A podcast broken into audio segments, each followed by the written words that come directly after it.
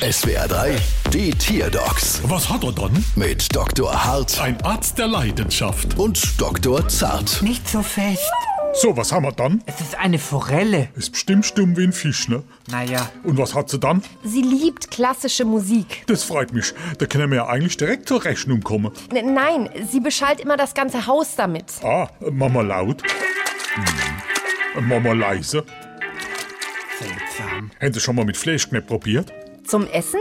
Nein, zum Zeigen. Zeigen Sie dem schubischen Schall einmal, was aus ihm werden kann, wenn er mit der Ruhestörung nicht aufhört. Was?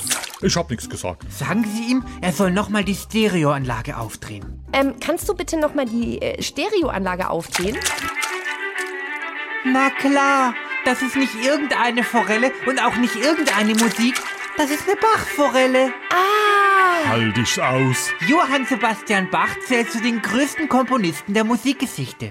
2016 ist mal ein Notenmanuskript von ihm für 3 Millionen Euro versteigert worden. Das ist ja Wahnsinn. Und Sie kriegen zum ersten, zweiten und dritten den Zuschlag für die teuerste Rechnung der Woche.